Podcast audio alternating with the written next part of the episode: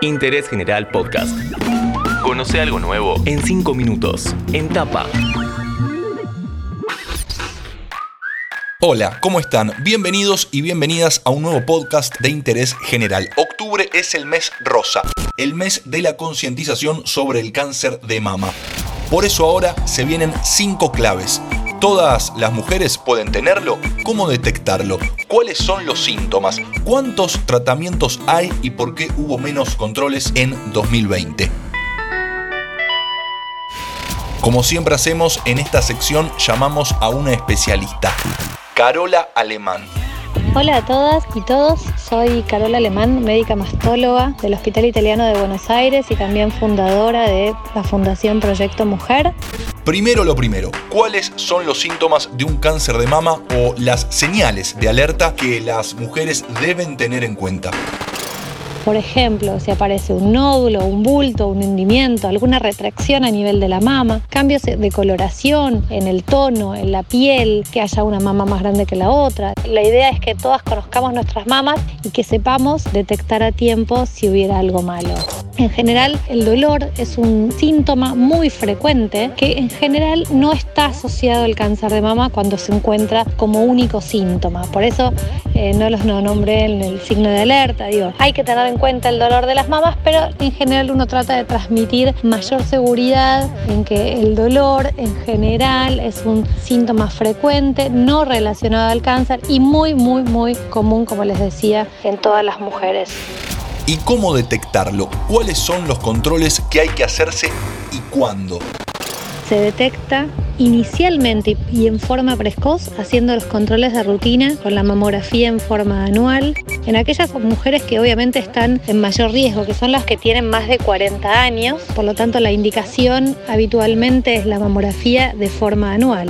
Obviamente hay algunos casos donde el cáncer se puede detectar antes de esa edad y entonces ahí es donde se toma mucho en cuenta la familia de aquella mujer, si tiene antecedentes familiares, si tiene algún antecedente personal de alguna patología mamaria y de esa forma se identifican tal vez aquellas mujeres que tienen más riesgo de cáncer de mama.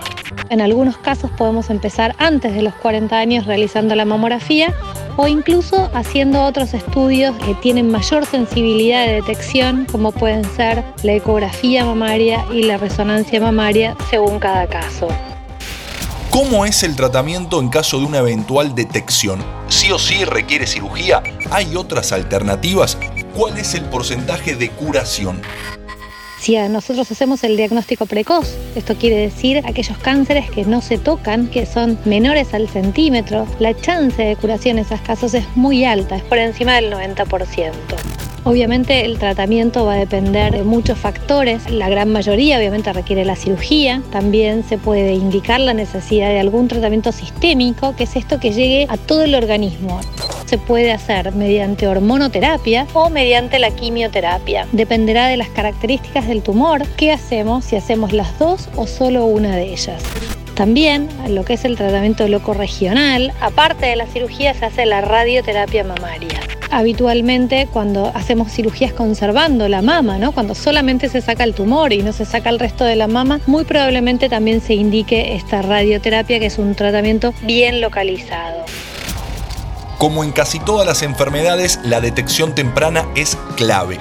Este 2020 pandémico lamentablemente puso en pausa el tratamiento de enfermedades no transmisibles.